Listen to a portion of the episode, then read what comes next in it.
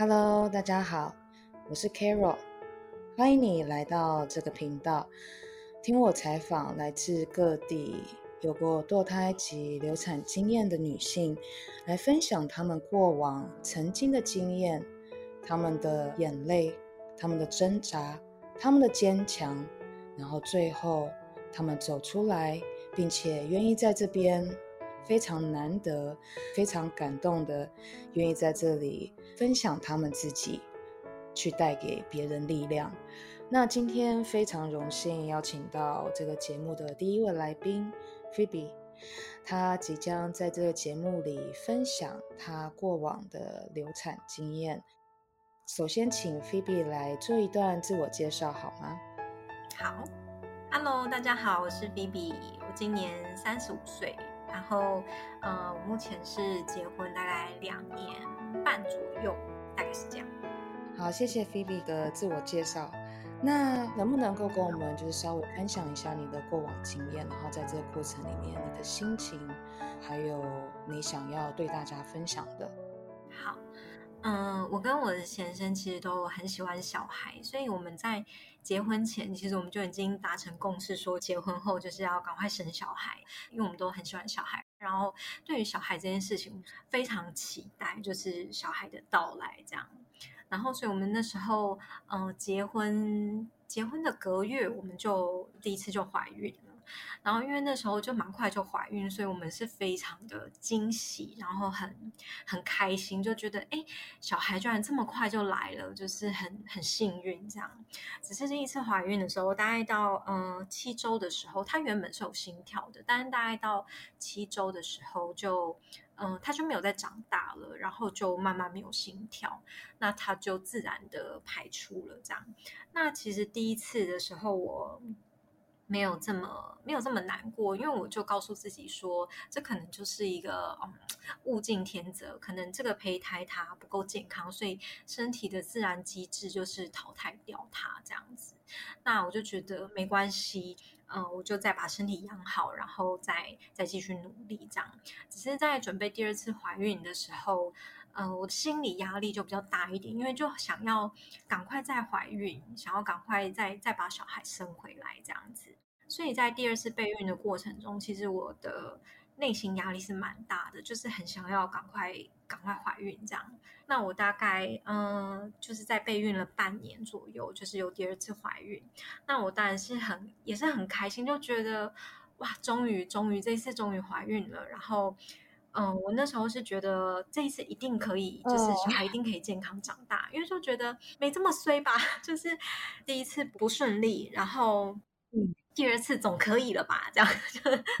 对，就感觉好像是第一次啊，你就是因为一些不可预期或是对无法控制的原因，对，有可能是胚胎本身不健康，然后或者是什么之类的，所以他走了。嗯，对，完全能够理解，对，就自然淘汰这样子。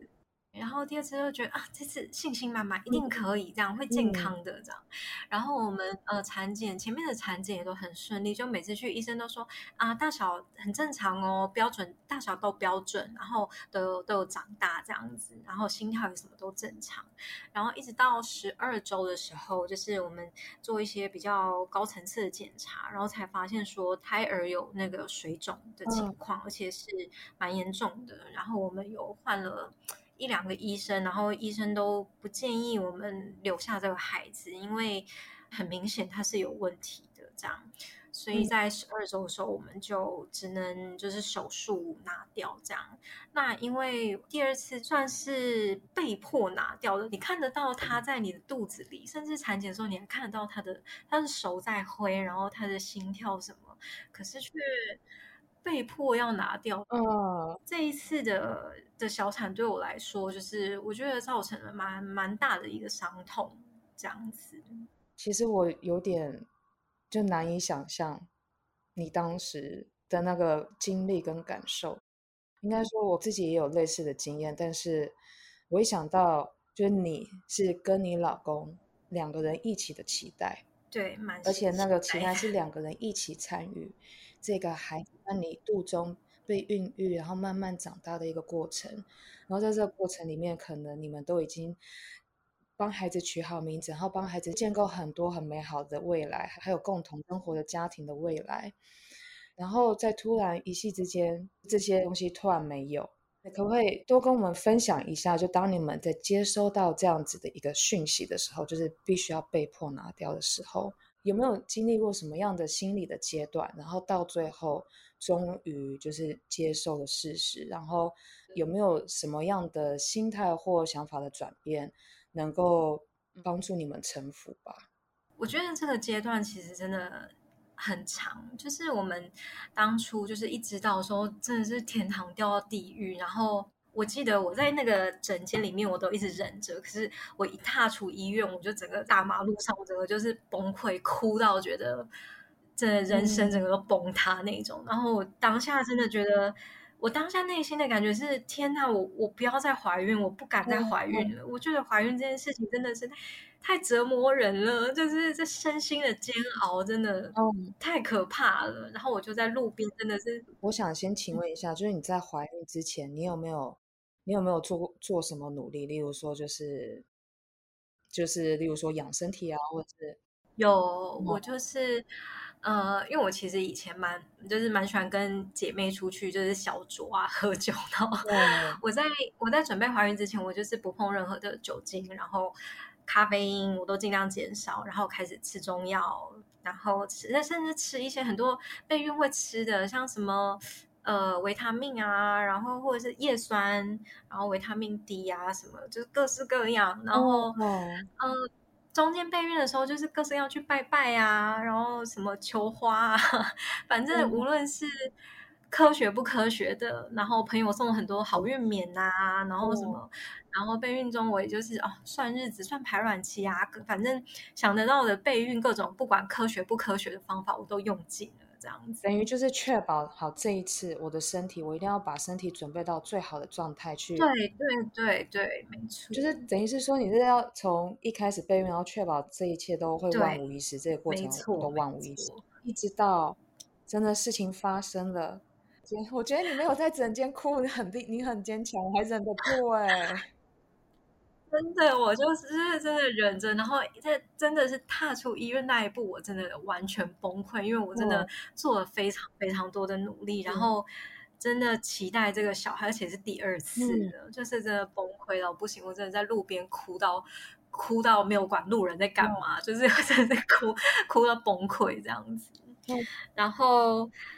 就是当然，那那那一两天就是非常崩溃，但是因为那时候周数也算有一点大了，就是必须要马上决定，就是要处理这样子。那当然，身边就是涌进来很多 亲朋好友啊，爸爸妈妈的关心，嗯，就呃还有安慰啦。那我觉得当下我可能就是因为太突然了，所以就是我只能被迫赶快去面对这件事情。那种悲伤感会瞬间下意识的被收起来，因为我就觉得我要面对这件事情，我要先赶快把这件事情决定要怎么处理，然后要手术时间啊什么的那一些要赶快决定。那时候我觉得就是惊吓已经大于那个悲伤了，那时候，所以就赶快把事情处理，然后真的手术完之后，当然就很多很多亲朋好友的关心。那我觉得那时候我一开始是。有点不想要承认自己很难过，因为一方面是不希望家人担心，一方面也是觉得，嗯，不想不想显示出自己这么这么软弱的一面，所以我就是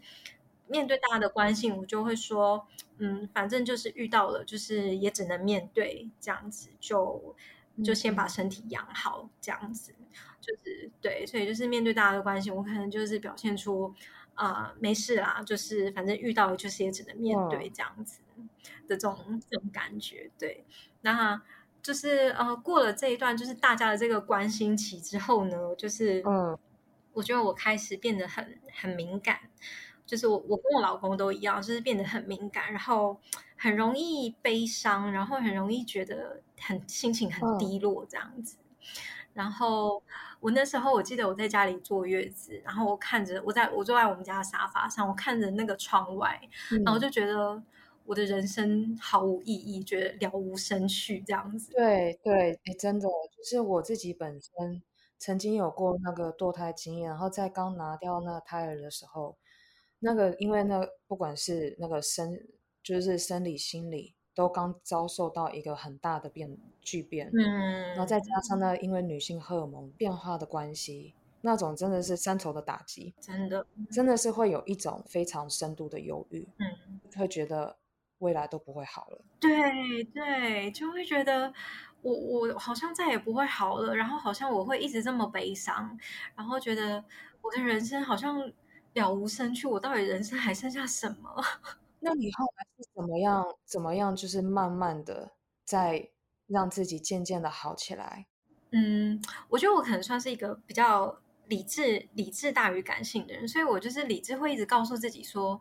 不可以这样，就是我不能一直陷在这个情绪里面。甚至那时候我有很多像，嗯、我可能看到别的身边的亲朋好友怀孕生小孩，我内心其实没有办法真心的祝福，就是我都嗯会有很羡慕，然后很嫉妒的那个心情。可是，一方面我的理智又觉得。我我不可以这样，就是这是人家一件很开心的事情，就是我怎么会这么可怕呢？居然没有办法祝福人家，还羡慕嫉妒人家，我我不可以这样。可是可是说一句实在的嗯话，就是我我必须要得说，就是羡慕、嫉妒这些情绪是非常正常的。当然，我们对理智知道，OK，这个是不应该有的不好，情绪本身没有办法克制住，因为因为毕竟自己曾经是如此的期待。然后又这样子的失去，其对实女性在经历过那个堕胎跟流产，其实我们在经历的是有点像 PTSD 的一个过程了。然后甚至在美国有一个很专门的医学名词称堕胎症候群。嗯那其实堕胎症候群的话，女性会经历类似面对死亡的五阶段的这个过程。嗯，那这个五阶段的过程呢，就是通常会是有就是否认、愤怒、讨价还价、沮丧跟接受。那这五个阶段其实是顺序是不一定。当我们在看到别人的时候，我们的情绪一定会在这五个阶段里面跳来跳去，嗯会愤怒、会嫉妒，然后会沮丧、会失落，这些都是非常非常正常的情绪，嗯真的。对，所以后来就是我也有朋友就是告诉我说，其实你这些心情都是很正常的，你、嗯你心情很低落，然后你有这种嫉妒的心情，他说这些情绪真的很正常，你不要责怪自己。然后就是当时就是有朋友这么这么告诉我，所以我开始就接受自己的情绪，我就每次心情很低落的时候，我会告诉自己说，没关系，这都是很正常的，不要不要责怪自己。因为如果你责怪自己，你心情会更低落，你就觉得我好讨厌这样的自己，然后就会心情会更不好。所以其实我就试着告诉我自己说，没关系，这些反应都是很正常的，就让就接受自己的情绪，然后让这个情绪流动，让它流动，让它过去。那我觉得只要。嗯，就是不要让自己一直一直沉浸在每天都沉浸在这个情绪里面就好。就是如果呃一天两天，或是可能一个片段，我觉得我都会告诉自己说没关系，就是这些情绪都很正常，就让它流动过去就好了。然后找一些就是转移注意力的事情，就是啊、跟朋友聊聊天啊，出去吃饭啊，或者是啊追追剧啊，放松一下啊，什么都好，就是做一些转移注意力的事情，然后找一些让呃自己做了会开心的事情，转移一下注意力。我觉得渐渐的稍微的好一些，但是我觉得这个事情可能在我的心里造成一个太大的伤害，然后我一直没有很正面的去、去面对这个伤痛，所以每当我想起这个事情的时候。我其实很常就是在半夜的时候自己默默流泪，就是可能旁边我老公已经睡着，然后我可能就是想到这件事情的时候，我还是很难过，都会是真的是默默的哭这样子。我就发现说，虽然我已经好很多了，可是当我想起这件事情的时候，我每个月又看到月经来的时候，我的心情就会陷入那种很很伤痛，然后很悲伤的那个情绪。对，我也想要分享一下，就是我过往就身体它会记得那个伤痛，嗯就我过嗯往也曾经就是就堕胎，然后我身体它会自动有那个周期，它会记住那个堕胎日子。嗯，就我还记得那时候堕胎是四月，嗯我每年大概到四月的时候，我的身体会莫名其妙的无力，然后我的心我的心情会比较不容易的平稳，这是真的。就尽管在疗愈的这一条路上，我走了三四年。对，因为很多人都觉得，哎，已经好几个月了，你不应该再再把这个事情看得这么这么这么重或什么的。可是我觉得，虽然这个事情已经过了好几个月，我觉得或者甚至甚至过了一年两年，就是当在想起的时候，我觉得真的没有没有办法完全的没有感觉。无论可能在再怎么疗愈，或者是因为他毕竟在在。心里真的是一个很很深而且很大的一个伤痛，所以我觉得真的不用不用勉强自己说一定要，因为我觉得有时候会给自己洗脑说啊，都过了这么久了，不要再这么难过了。身边的朋友或者也也可能会这样子劝你说，嗯，哎，都都好好也过了好久了这样子，那自己也会怕，就是都已经过了这么久，如果我还露出这样子的情绪，身边的人会不会觉得 我有毛病还是？为什么一直走不出来呢？所以就是其实会一直压抑这样的情绪，可是其实我觉得真的真的不要去压抑它，因为我觉得压抑对于这样子的心情来说，真的没有没有帮助，真的是只会让自己的心理更不健康。嗯，其实我我刚才听到你这样一整个过程，我觉得就就是尽管就经历过这个伤痛，然后但是在你处理这个伤痛的过程中。我看到一个非常难得的一个点，就是你开始接纳自己的伤痛。其实伤痛很重要。对对，其实这个已经是开始接纳自己的一部分了。因为我们的情绪是我们自己的一部分，在很多聊在过往，就大部分人在面对情绪的时候，面对自己不喜欢的情绪的时候，所做的往往常常是逃避或是麻痹自己。对对，但这样子的处理方式只会让那些情绪沉在潜意识里面。但是在这个过程里面，我看到你非常勇敢的接纳自己的情绪，然后让它释放。对。那除了就是这个过程，除了让你体验跟学会到接纳自己的情绪之外，它还有没有其他就是让你抱着释怀的心，然后接受过往的这一段过程，让你持续的往前走？嗯。嗯，比较后期的时候，就是我开始意识到说自己好像变得很不快乐，因为我以前是一个很，我觉得我以前是一个充满勇气，然后对于人生充满梦想的的女孩，然后我就觉得现在变得好像不是我自己了，然后我也不喜欢现在这样，然后我变得不快乐。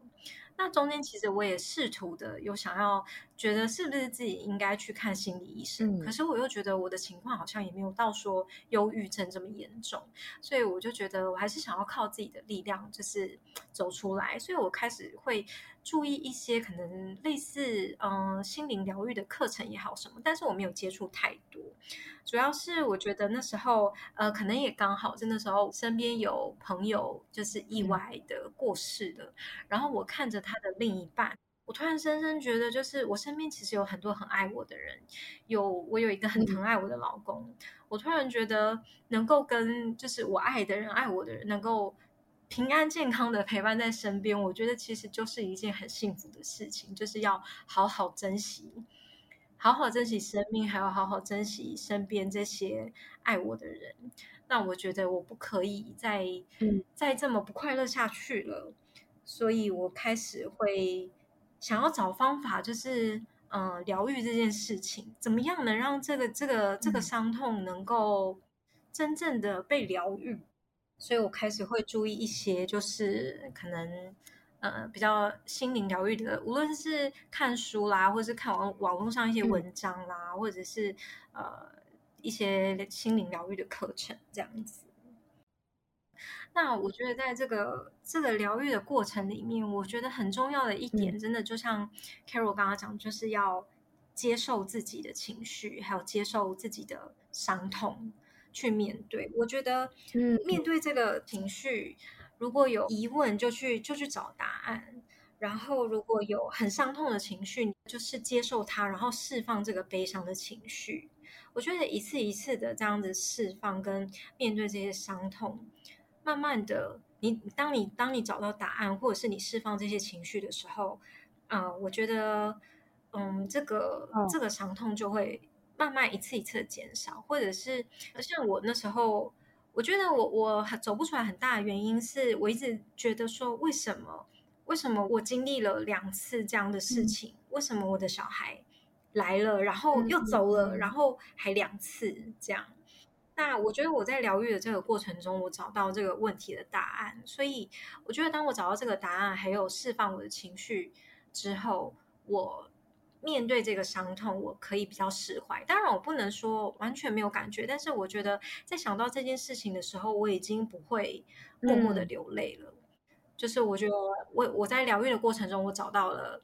一直以来的答案，还有我释放了一直以来很悲伤、很伤痛的那个情绪。哇，所以我觉得我是借由这个疗愈自己的过程，然后对于这个伤痛就是释怀蛮多的。就是当我在想起这件事情的时候，我不会再有那种悲伤流泪的情绪了。这样，嗯嗯。那现在在想起过往的这一段经验，嗯，你会有什么样的感觉吗？嗯。我觉得，当然对我来说是一件很伤痛的事情，但是我也蛮庆幸自己就是可以勇敢的走过来。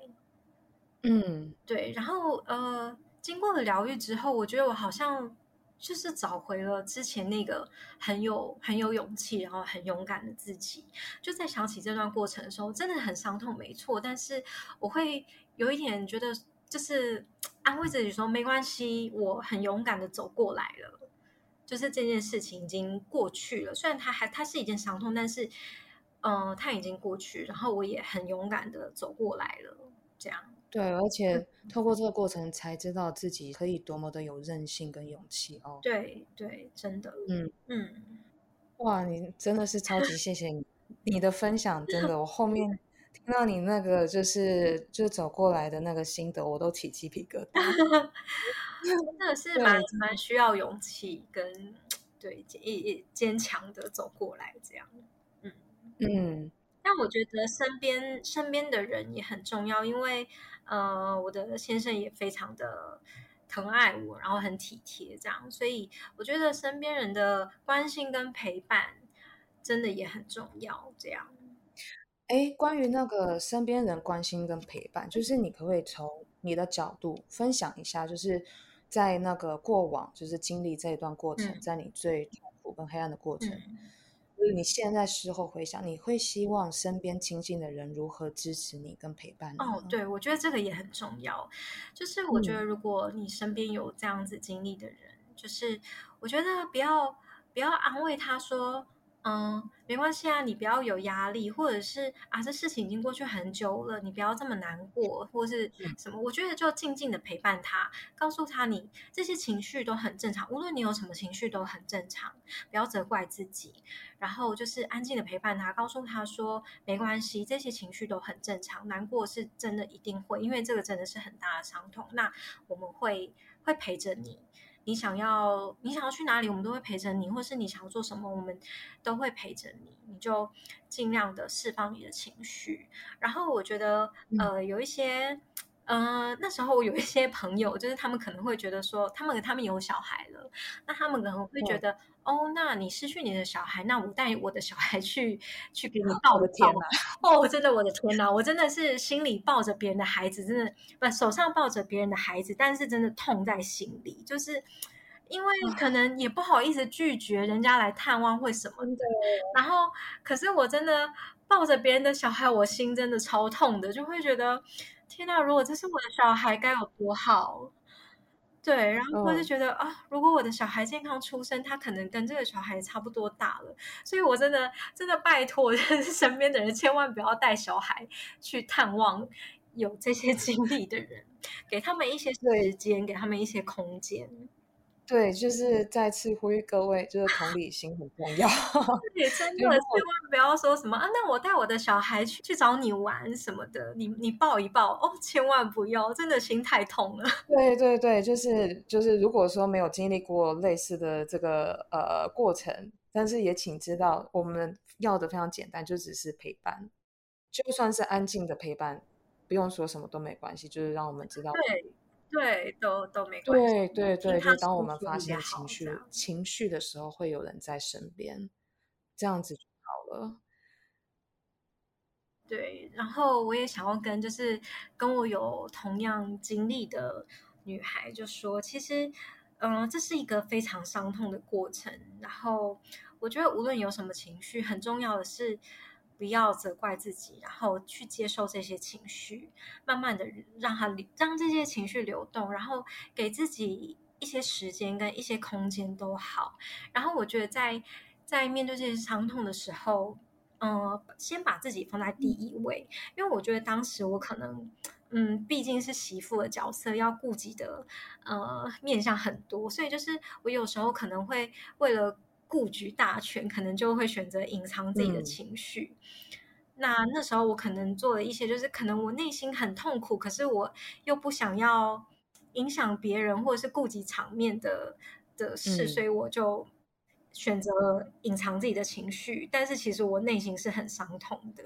但是我想告诉，就是有这样经历的女孩，就是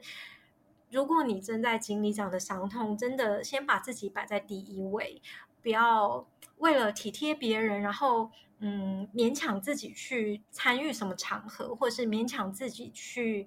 面对什么事情。如果你有什么很伤痛的情绪，我觉得可以很坦白的去告诉你身边的人。不要勉强自己去做那些会让自己更伤痛的事。我觉得在那个时候，真的把先把自己的心情照顾好是最重要的，然后给自己一些时间跟空间，这样子。真的是非常谢谢你，不会，就今天分享，然后还有最后送给大家的一句话。嗯，在这个过程里面，你真的也是启发我非常多。其实我一开始我在自己要分享我自己的堕胎故事的时候，这个想法已经在我心里很久，嗯，但我一直犹豫考虑，因为这个其实是一个比较是不容易说出口的痛。然后那时候我也曾经问问我自己说很多问题，说会有人跟我一起分享吗？会不会就是我分享出去了之后，然后然后就是就是。没有，不会有什么人，呃，会觉得这个是一个真的很被需要的东西，或者是他可能就是这样子过去了。但是那个时候呢，我我听到你，嗯，就跟我说，你觉得这个绝对是被需要的，然后你也愿意跟我一起来支持类似经验的女性。我那时候心里真的很感动，然后我觉得真的想太多了，所以问完你之后，我马上 立马录完了，立马上架。对，真的是。在分享这个经验的时候，其实我身边蛮多朋友，他们都说哦，其实他们也有过，或是啊谁谁谁其实也有过，所以我就发现原来其实流产这件事情是比我们想象中更普遍在发生的，只是大家都可能都因为这是一件可能伤心或是觉得啊不好的事情，所以都没有说出来。但是我觉得这个伤痛其实是需要被疗愈的。对，所以我觉得就是 Carol 说啊，想要分享这个这个主题的时候，我觉得真的是很好很好的一个主题，因为我觉得或许有很多很多女生遇到这样子的情况，可是她没有说出来，或许这个伤痛在她心里，但她或许没有一个出口，或是没有呃有类似经验的人可以可以聊，所以我觉得这个这个议题很好，所以我觉得当初我就非常 踊跃的说啊，我我很想要分享这一个经验，这样。真的是谢谢你，超级谢谢！我觉得从 你的你的重新分享，然后然后我听了也真的非常感动，你也真的启发了我非常多。那就是也欢迎就是在座的听众，就如果说你想要参加我们的行列，然后跟我们一起透过诉说以及倾听，去疗愈、面对以及拥抱这方面的伤痛，也欢迎你就点击我的频道。资讯里面会有我的联络资讯，在私讯我跟我说。谢谢大家今天来收听这个节目，那么也欢迎你持续追踪我这个频道，听我采访来自各地的女性分享她们的堕胎及流产经验，同时也欢迎你将这个频道分享给你觉得能够被帮助或是需要的朋友们。那么。我们下次见。